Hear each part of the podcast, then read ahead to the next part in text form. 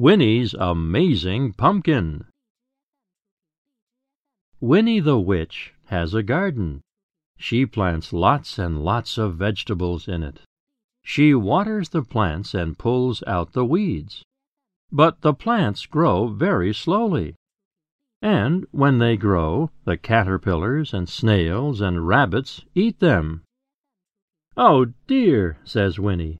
"Gardening is hard work. I'll try a spell to help my garden grow."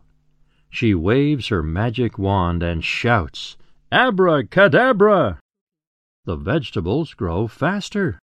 A beanstalk grows up into the clouds. The cabbages are as big as cows. The rabbits are bigger than cows. There is a giant pumpkin on the roof. Winnie makes pumpkin pies, pumpkin scones, and pumpkin soup. People come with their bowls and baskets.